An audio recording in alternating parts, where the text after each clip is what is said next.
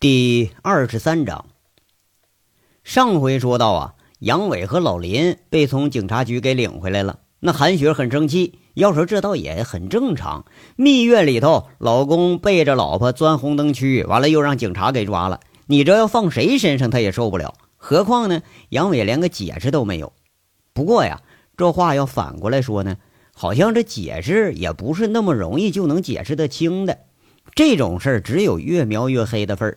在警察局里头，导游曾经介绍说过，有被打人的口供，还有舞娘的指证。这些脱衣舞娘那可不像是在中国呢，在法国人家那是合法的，而且跟那个当大夫似的，那都是领了证、注了册的。而且这经营者的店，他也确实是被砸了。那十几个指证杨伟和林国庆的人，呃，就确实说就给他们定了，那就是寻衅滋事。你想赖你都赖不掉。如果不是说拿着中国护照，还有大使馆出面来担保来，那怕是都没这么容易能出来。这说了半天呢，好像还是很乱。那么到底发生什么事儿了呢？那咱这事儿啊，还得从头开始说。其实这事儿呢，它发生的很突然，突然的都来不及解释。韩雪猜的没错，确实那就是杨伟砸的人家店。以韩雪对杨伟的了解，那典型的一个眼睛揉不进沙子的人，全凭好恶去办事儿，有时候根本就不顾后果。杨伟和老林进了这家店呢，确实是一家色情店。对于当地人来说呢，这种小店那是多得很，平时也就是进去花个几欧元，喝喝啤酒饮料，哎，有时候钱包鼓了，哎，顺带再打个炮，哎，跟咱们国内那个洗头房差不多是一个性质。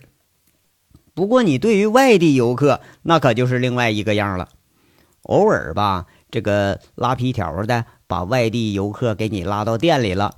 这些半合法、半非法的经营者，通常和混混那帮小黑呀、小阿呀联合宰一宰这个外地游客。在他们眼睛里头呢，最好宰的呀是日本人，他有钱；其次的就是中国人。中国人咋的呢？老实，好欺负。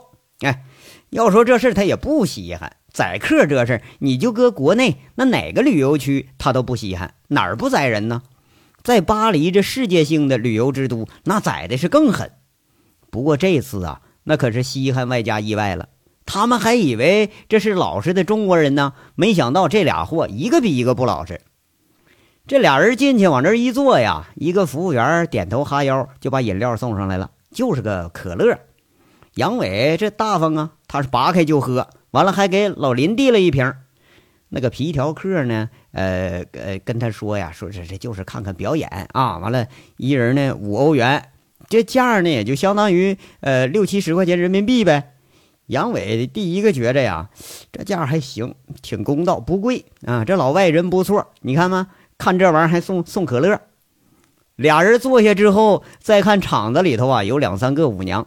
那舞娘一看有新进来的了，那却是搔首弄姿的在俩人这身边转一圈哎，这一离着近了，杨伟可就看仔细了。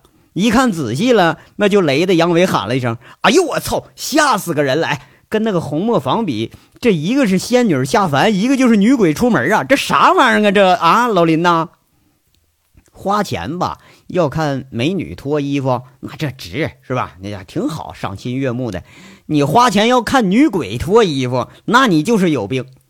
杨伟这言下之意呢，就有点愤怒的呃出来了，就那意思很很生气。你说他妈的啊，我花五欧元，我多不值当啊！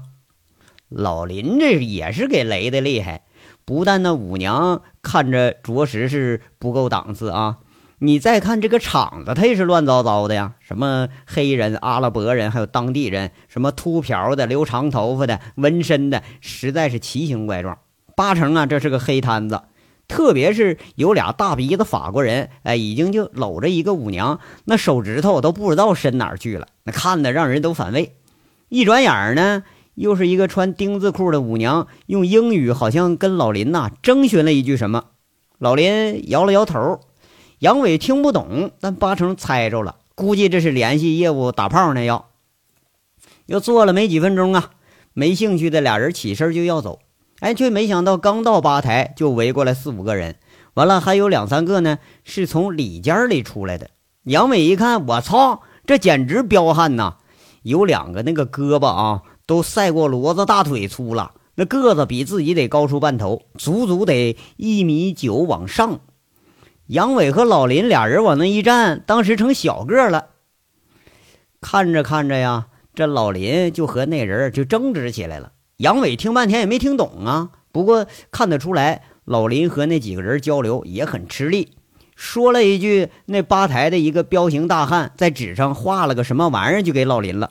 老林一看，当时就火了，哎，啪的一下拍在桌子上，京腔出来了：“我操你大爷的！哎，哪有你们做这么做生意的？那拉客的呢？啊，给我滚出来！”杨伟一听啊，也听个差不多了，八成是要讹钱。那这事儿咱见多了，和国内那碰个瓷儿撞个车，或者弄个小妹妹掉凯子，这是一个道理。坐地讹钱，愿者上钩呗。老林气羞羞转过头来就说：“杨伟，他们讹咱们一千欧元，怎么着这事儿？我操，不不能吧？不刚才说就看看就十欧元吗？一千欧元那不得一万多人民币啊？他们以为咱们是中国银行来的呢。”杨伟一听，这他妈有点耍大了啊！十欧元一下子给我翻一百倍，那要换人民币得一万多块钱，这也太黑点了。跟着那老林又回过头来说一句：“他们说了啊，要不给钱不让咱走。”哟，嘿嘿，哎呦我操，那就不走了呗。杨伟一下子雷笑了，随口说一句，那态度是无比的轻松，八成碰上讹钱的了。这倒想看看呐，这到底是个怎么回事你说他妈的，难道老外也跟凤城一样那个地痞那么干活啊？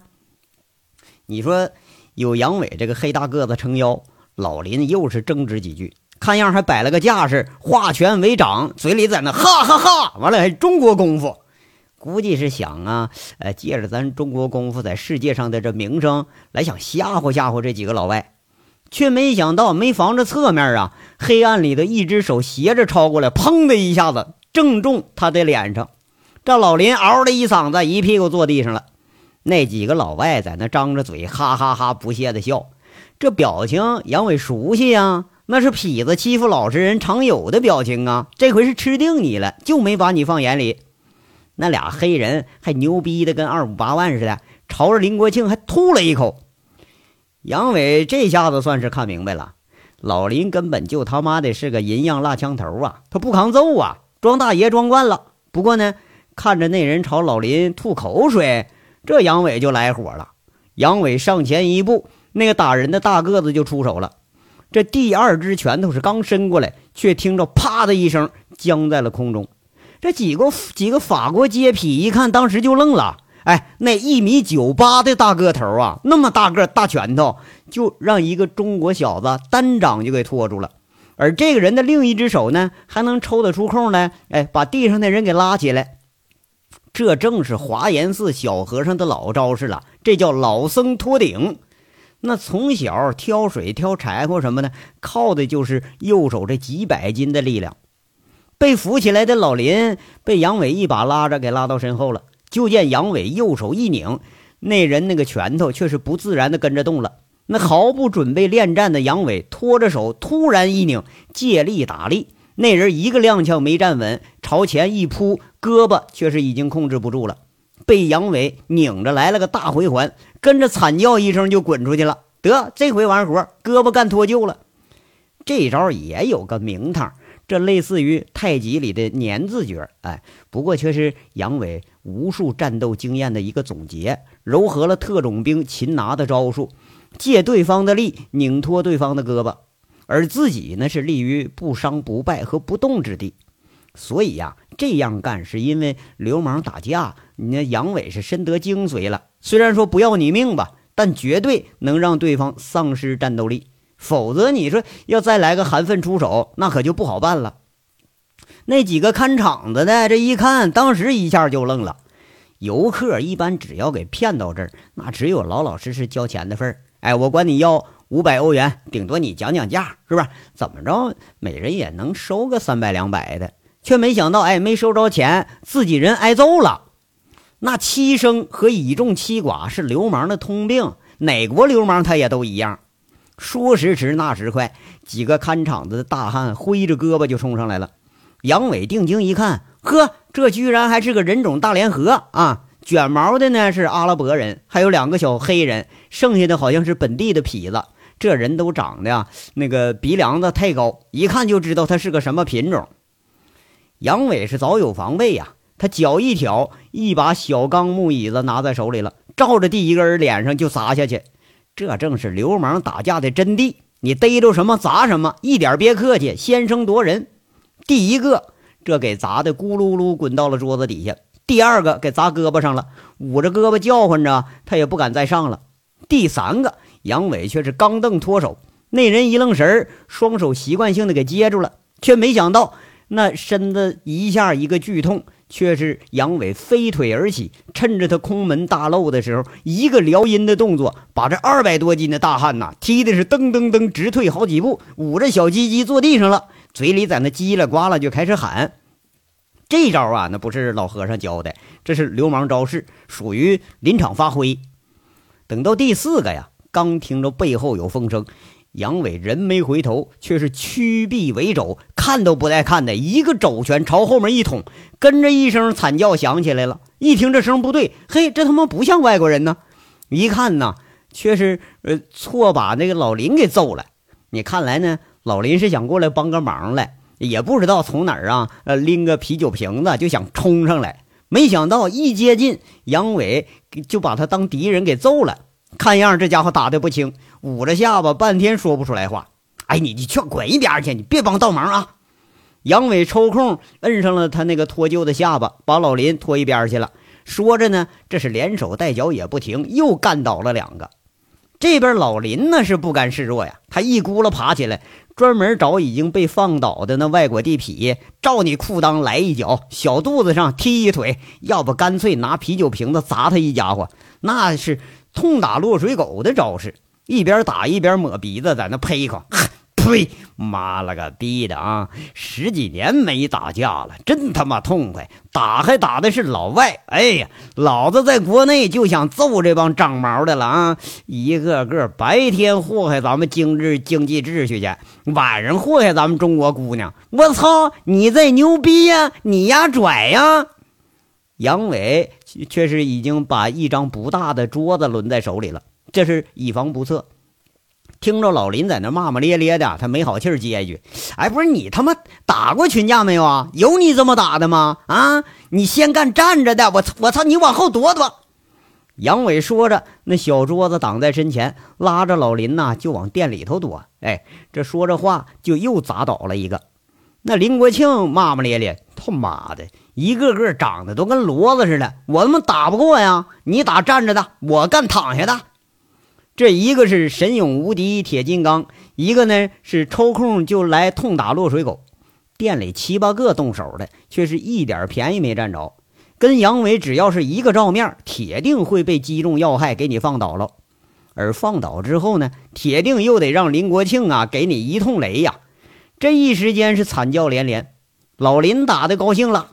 抡起了凳子，再要砸的时候，却见桌子下面钻了一个光屁股那舞娘。这小老娘们儿，哎呦我操！他上去恨恨地踢一脚。妈的，你丫长这么丑，你都敢脱啊？巴黎人民的脸都让你给丢尽了，给我滚！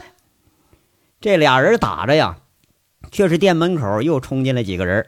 看来这店连成一片，那还是相互呼应着。一家有事啊，别人家都来支援，那容不得思索呀。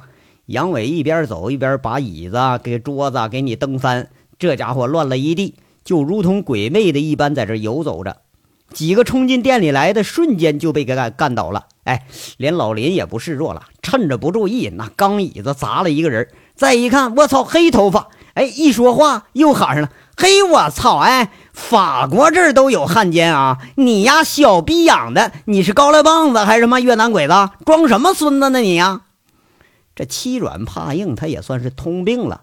两个个不高的亚洲人，平时就在这帮老外眼睛里头，那就是被欺压的对象。哎，今儿一发威，店里头已经干躺下十二三个了，外面围着的啊，还真就不敢上了。这下这就僵持住了。杨伟一看僵持住了，脑子里头转悠了若干种逃跑的办法。他拉着林国庆啊，就准备往外冲。那老林一瘸一拐的，再一看，那脚给扎破了。不过他还豪气干云呐，嘿，怕他个大爷呀！没事啊，杨伟，往死里揍！我二舅子公安局呢，趁警察没来啊，给我往死里打！出了事哥哥保着你啊！不是你什么时候了？你这还他妈吹牛逼呢？公安局还能管法国呀？你不跟我扯淡呢吗？你杨伟那撕了片布片子。帮老林在那个脚踝地方给包了一下，没好气损他一句。你要说这老林有时候说话吧，比自己还不靠谱呢。老林在那笑着说了：“哎呦，公安局他也有国际刑警啊！你给我滚吧，少鸡巴扯淡吧，能跑不啊？”杨伟说着呀，提着家伙看看门外，不禁是有点担心了。他要说一个人跑肯定没问题，那要俩人可就不好说了。老林一站起来。却是疼的打了个趔趄。你你说刚才呀，光顾着揍人了，脚上让啤酒瓶子扎了。哎，一看杨伟，这老林又紧张了，他有点胆虚。哎，杨伟，咱们可说好了一块的啊！你小子要敢丢下我一人跑了，我这辈子我可跟你没完啊！我这脸上这伤，那还是你打的呢。杨伟当时被雷得够呛，看来呀，这次妈又得进局子了。再看老林，这已经受伤了，那却也不忍心，呃，把他一人给扔这儿，一直是僵了几分钟吧。好歹这街区的警车是开过来了，把这一群闹事的嫌疑人就给拉车上去。那老林像拽的像大爷似的，哎，上了车，一瘸一拐就走上去了。杨伟一看，那形势都这样了，一言不发，跟林国庆上警车了。林国庆啊，要怕他也是怕这帮就是外国地痞。要真进了警察局，这大爷派头又装起来了。林国庆这次还真就没吹牛逼扇舌头，在警察局里头打了几个电话。哎，进局子里没多大会儿功夫，就有特殊待遇了。这跟杨伟俩人给关进单独的小间去了。杨伟那是更不怕，不管你是痞子还是警察，他都不怕。他最怕的呀，就是他老婆，怕韩雪。而对于这个蒙特马高地这个警察分局呢，处理这样的案子那简单之极，而且在杨伟眼里头啊，怕是和中国那个街道派出所也大有雷同之势。找了个懂点汉语的，糊里糊涂问半天，把口供就给录下来了，居然还同意让老林打电话了。老林却是一副不以为然的样，回了单间，一看杨伟发愁呢，拍拍杨伟肩膀说了：“哎，杨伟。”愁什么呀？哥哥，我打电话了，用不了俩小时，咱们保准出去。哎呦我操！你以为我怕警察呢？我他妈现在愁，我就是愁出去呢。杨伟苦着脸呢，看着老林那得意的样，实在他气不打一处来。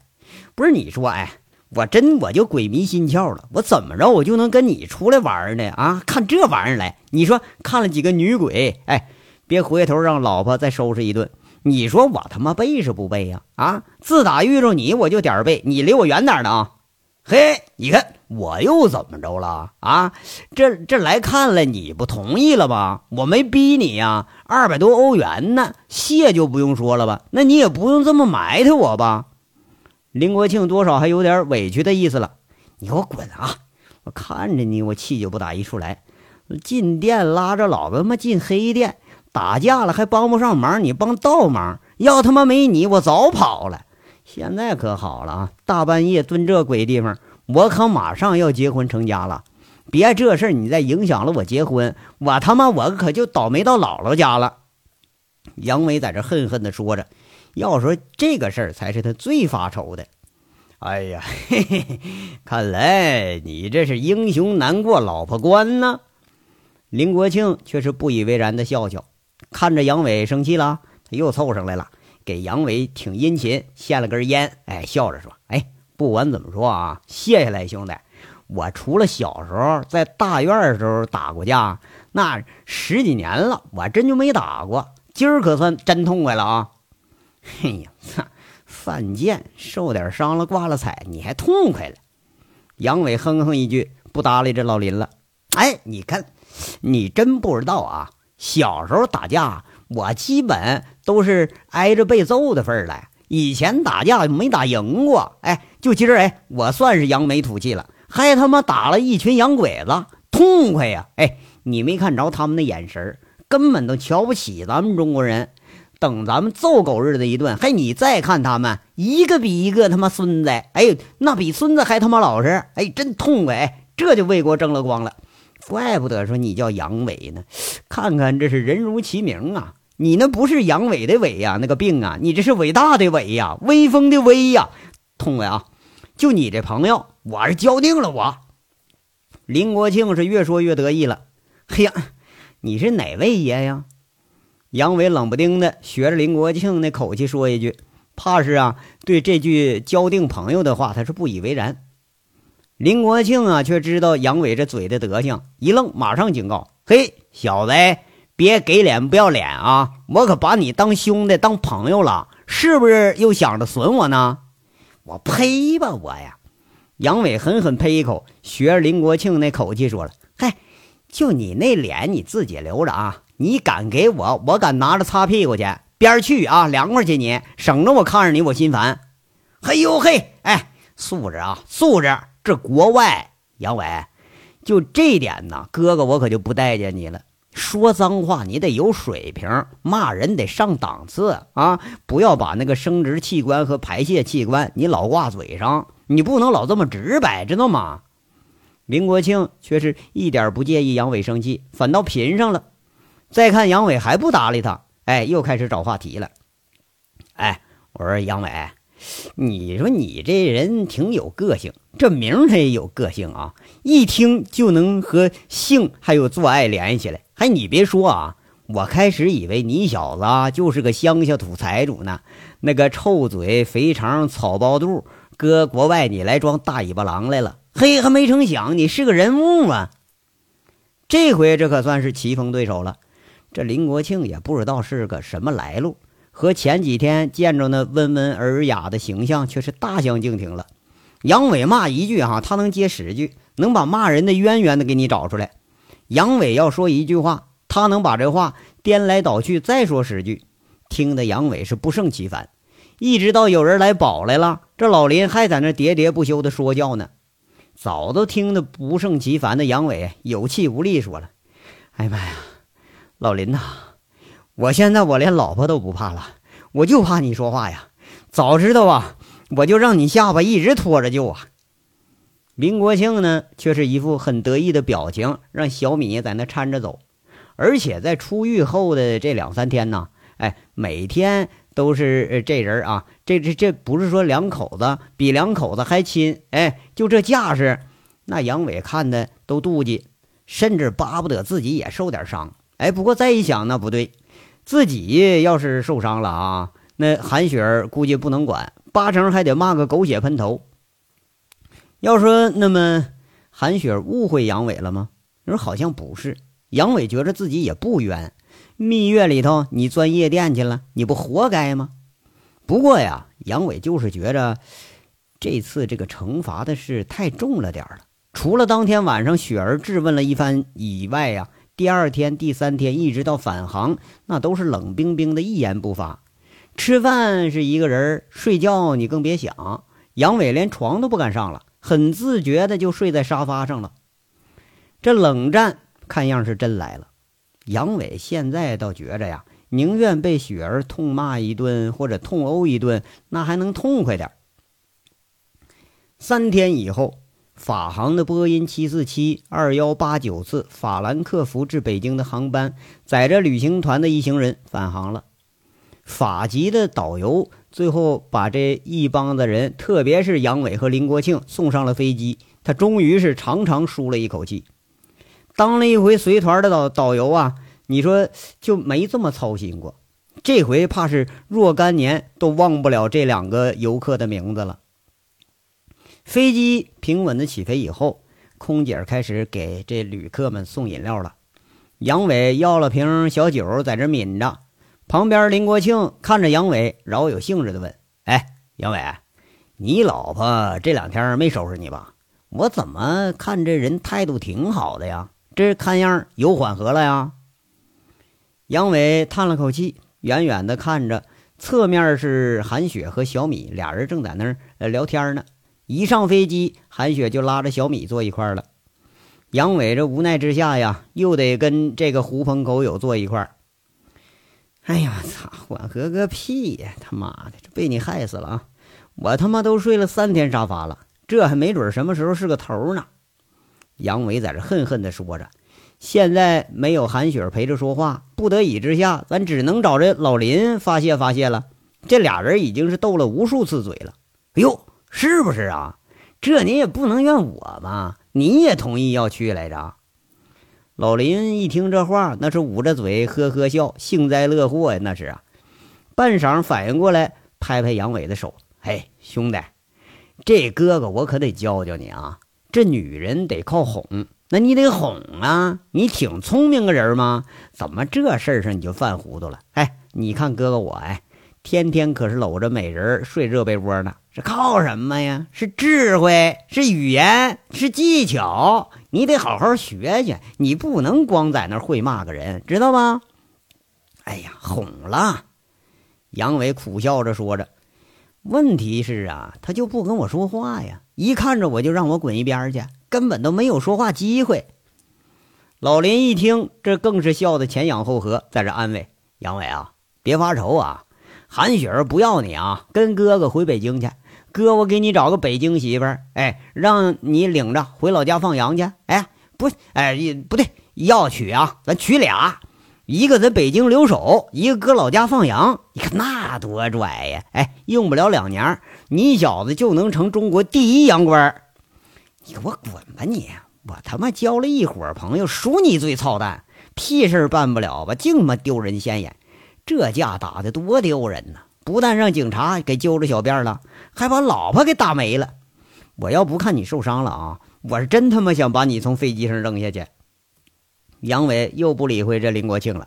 哎呀，得得得，咱们好歹也是那同患难的兄弟，不是吗？不能搞不团结，不是啊？哎，对了，杨伟啊，你救了哥哥我，那我可还没顾得上谢你呢。下飞机怎么着？哥安排啊。你就只管吃喝玩乐，咋样？就北京这地儿，哥那可是熟悉的很。哎，你这要呃在这地儿你犯点什么事儿，哥保证没人找你麻烦。你不心里不满意吗？哎，你就可了劲儿宰我，你看成不？林国庆啊，很仗义的样子在这说，看样确实是出于真心，说不定啊，对杨伟这事儿，他多少还真有点愧疚这个心理。杨伟一听，却是提不起任何兴趣。哎呀，算了吧，跟你这个损友啊，还是得少有打交道。我回大连呢，我消停待着吧，等我老婆气消了再说。哎呀，还说这得到国庆节办事呢，这可好。嗯，我看八成黄了。早知道啊，我就死活不来呀。哎，要那样的话，这老婆也不会这么对着我了。杨伟这话里头啊，悔意那是听得出来了。嘿呦喂，你至于的吗？这年头缺什么都不缺女人，哎，就兄弟你身家几百万，相貌堂堂，一个字儿帅，俩字儿倍儿帅，四个字儿帅的要死。这搁北京你都是钻石王老五啊，那大街上姑娘们都抢着要呢，信不信呢？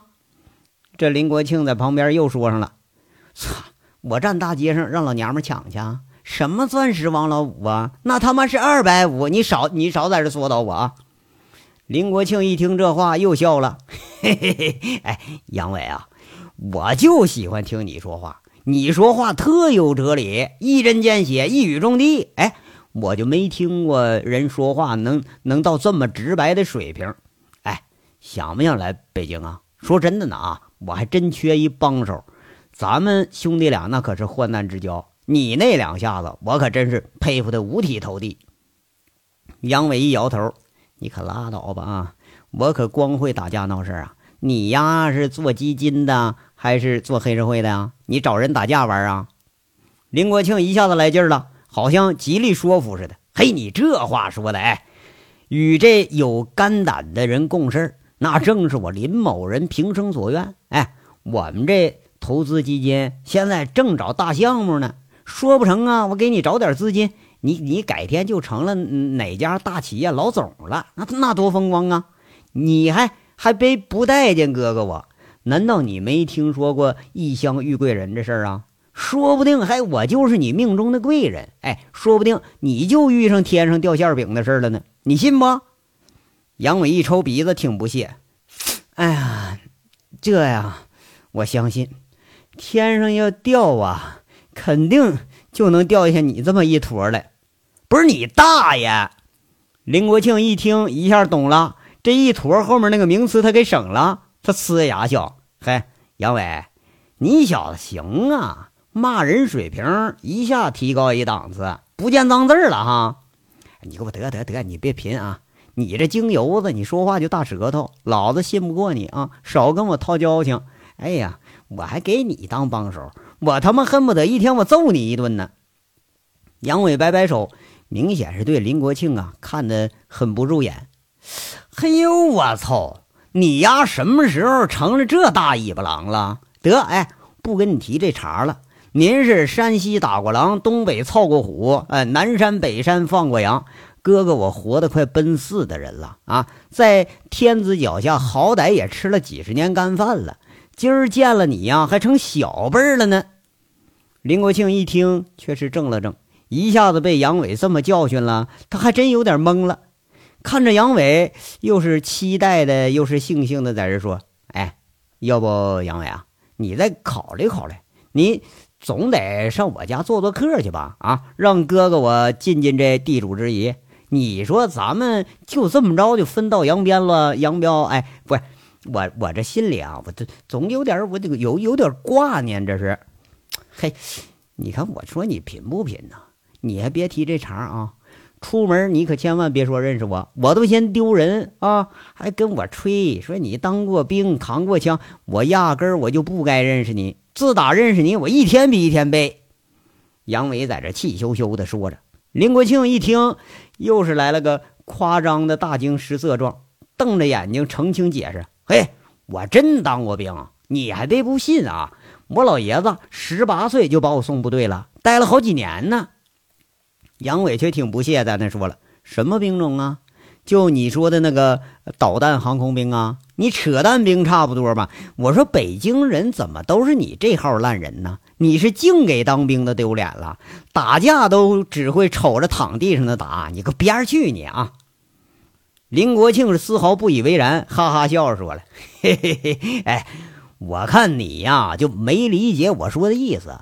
我说的是导弹兵，不是导弹啊，也不是扯淡，是捣是捣蒜的捣，蛋是鸡蛋的蛋啊。”哪个军区大院里头那一帮大小子不都是啊？一过十八岁就送部队了，清一溜导弹兵种。不过属我老实了，我当了几年通信员，我还入党了呢。